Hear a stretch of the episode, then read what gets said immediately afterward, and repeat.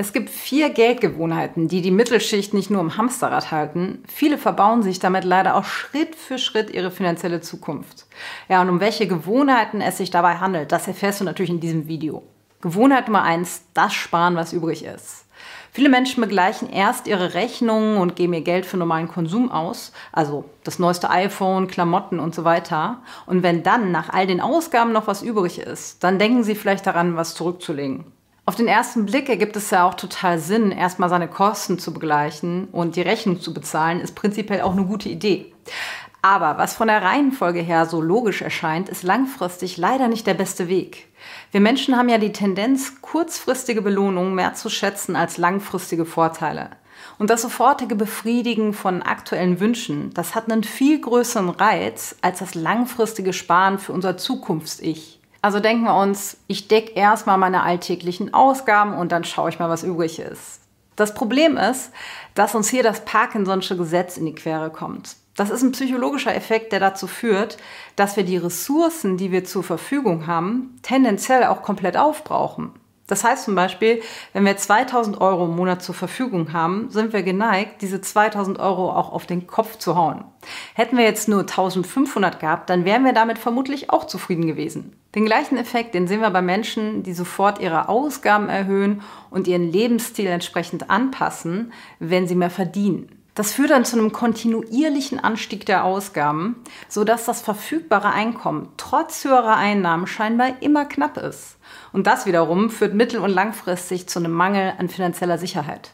Logisch, ich verdiene immer mehr, aber habe gefühlt nicht mehr zur Verfügung, weil ja am Ende des Monats immer das Konto leer ist. Daher ist es unheimlich wichtig, sich selbst zuerst zu bezahlen und eben nicht zuletzt, um diesen Abwärtsstrudel zu vermeiden. Was meine ich jetzt damit genau? Wenn wir uns nicht selbst zuerst bezahlen, dann bleiben unser Vermögensaufbau, die finanzielle Unabhängigkeit mit 40 oder 50 und der finanziell entspannte Ruhestand sicher auf der Strecke. Die Lösung ist aber glücklicherweise denkbar einfach.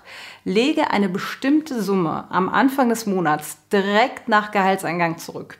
Wenn du noch gar nicht weißt, wo es finanziell hingehen soll, dann fang mal mit 10 bis 20 Prozent von deinem Nettogehalt an.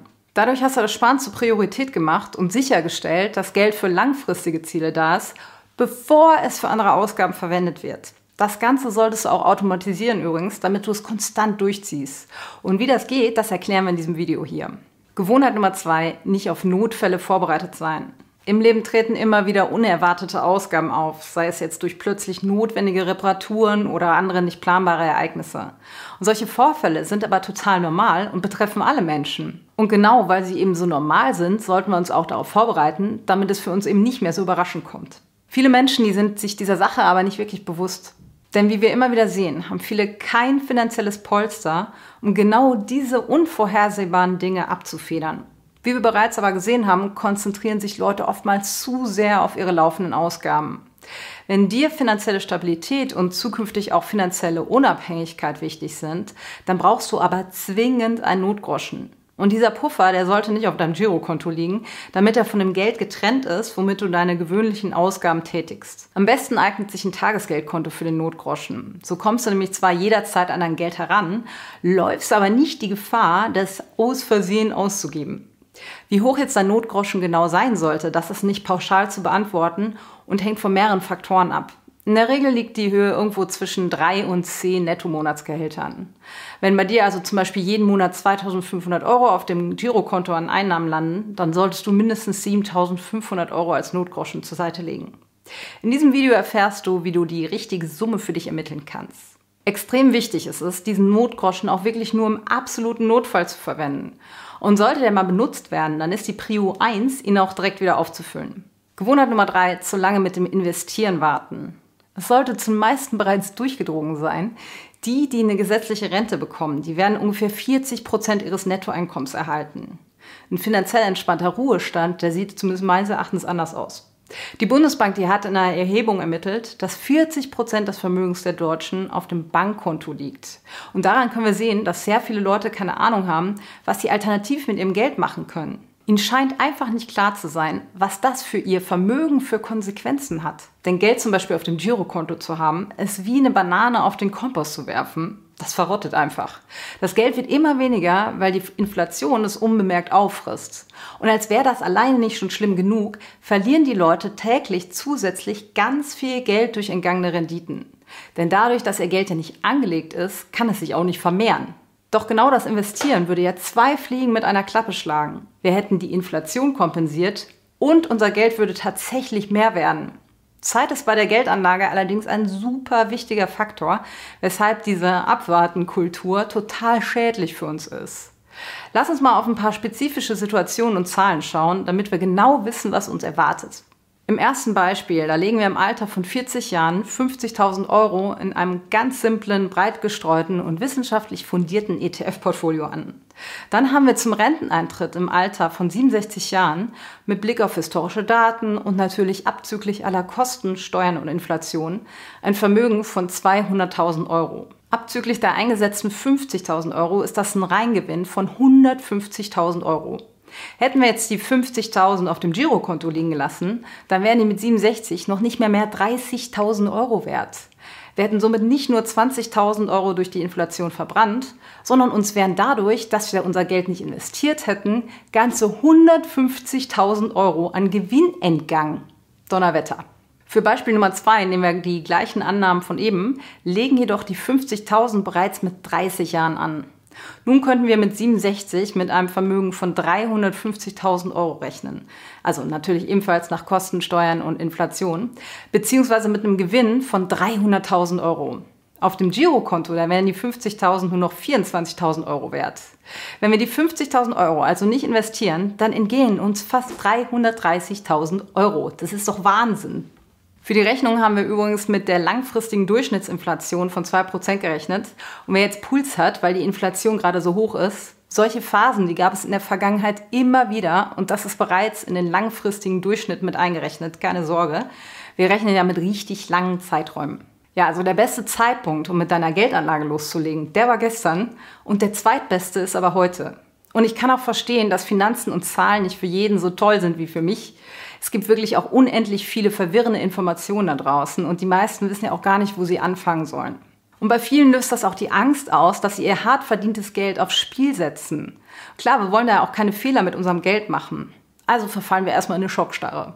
Das Ganze lässt sich auch relativ leicht verdrängen, denn die Freunde, die haben ja auch noch nichts mit ihrem Geld gemacht und im Alltag, da sprechen wir sowieso nicht über Finanzen. Manch andere sind eigentlich investitionsbereit, warten aber auf den perfekten Zeitpunkt, um einzusteigen.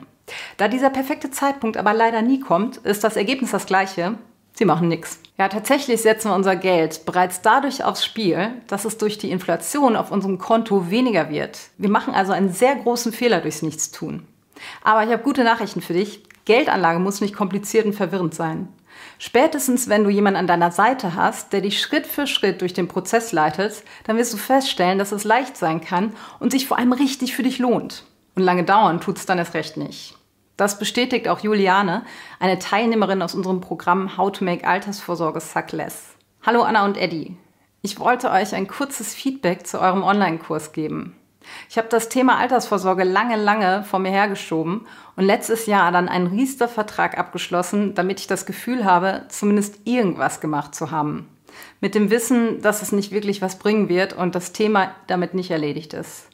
Geld in Aktien zu investieren wäre mir bis vor kurzem niemals in den Sinn gekommen, denn viel zu kompliziert und viel zu aufwendig. Nach eurem Kurs denke ich, wow, das ist unkompliziert und einfach und vor allem es lohnt sich. Gewohnheit Nummer vier, alles blind an einen Finanzberater geben, ohne es selbst zu verstehen. So, jetzt denkst du vielleicht, Leute, das ist ja hier ganz nett, aber ich hole mir einfach einen Finanzberater, der macht das für mich. Dann bin ich auch frühzeitig investiert und muss mich um nichts kümmern. Ja, das ist einfach. Also jemand anders erledigt die Arbeit. Aber wehe, wenn du mal genauer nachrechnest, wie viel die Berater für diese Dienstleistung tatsächlich abkassieren. Der Schock sitzt dann eigentlich immer ziemlich tief. Denn die meisten Leute wissen überhaupt nicht, welche Kosten auf sie zukommen. Was auch verständlich ist, weil die ganzen Verträge und Produktbeschreibungen unverständlich und wirklich schwer nachzuvollziehen sind. Insbesondere was die Gebühren angeht. Darum schauen wir mal anhand eines kleinen Beispiels die Kosten von einer normalen Dienstleistung genauer an. Stell dir vor, du investierst monatlich 200 Euro und zwar über 35 Jahre. Einmal in ein selbstgebautes, breit gestreutes ETF-Portfolio und einmal über deinen Berater in einen aktiven Fonds. Das ist nämlich das, was du zu 90 Prozent von einem Finanzberater vermittelt bekommen wirst. So, wir nehmen an, beide Investments hätten die gleiche Rendite von 7 Prozent pro Jahr. Aktive Fonds, die performen statistisch gesehen langfristig deutlich schlechter als globale ETFs, aber das lassen wir hier jetzt mal kurz außen vor. Für das ETF-Portfolio, da zahlst du 0,15% an Gebühren und für den aktiv gemanagten Fonds 1,85%. Das entspricht einfach aktuellen Durchschnittswerten. Wenn wir nun bei beiden Varianten unser Vermögen am Ende vergleichen, da könnte man aus den Latschen kippen. Nur aufgrund der leicht höheren Kosten haben wir mit dem aktiven Fonds über 100.000 Euro weniger. Ja, du siehst, das ist mehr als ein Kleinwagen. Würde deine Sparrate statt 200 Euro bei 1000 Euro liegen, dann würde dich das Ganze über 500.000 Euro kosten. Du willst über die Zeit ja mehr investieren. Sprich, je mehr du investierst, desto mehr wird von deinem Geld in Gebühren versenkt. Und darin sind saftige Provisionen für den Fondsvermittler enthalten, die ihm ein ordentliches passives Einkommen bescheren. Passives Einkommen von deinem Geld. Das hätte auch deins sein können. Ja, versteh uns hier bitte nicht falsch. Wir haben überhaupt kein Problem damit, für gute Leistungen hohe Preise zu bezahlen. Aber es gibt wirklich keinen Grund, einen Prozentsatz deines Vermögens an einen Berater zu zahlen. Vor allem nicht, wenn du es viel besser und mit wenig Aufwand selbst erledigen kannst. Unser Tipp lautet also, investier einmal ein paar Stunden in dich selbst, um selbst alles aufzusetzen. Schau dir dazu gerne hier unser kostenloses Webinar an. Darin verkaufen wir dir auch keine Finanzprodukte, sondern stellen dir vor, wie du selbstständig und wissenschaftlich fundiert dein Geld anlegen kannst. Das hat nichts mit Get Rich Quick zu tun, sondern ist evidenzbasierter, langfristiger Vermögensaufbau. Danach hast du Sicherheit, weil du das Ganze verstehst und das Thema hängt nicht mehr wie eine schwarze Wolke über dir.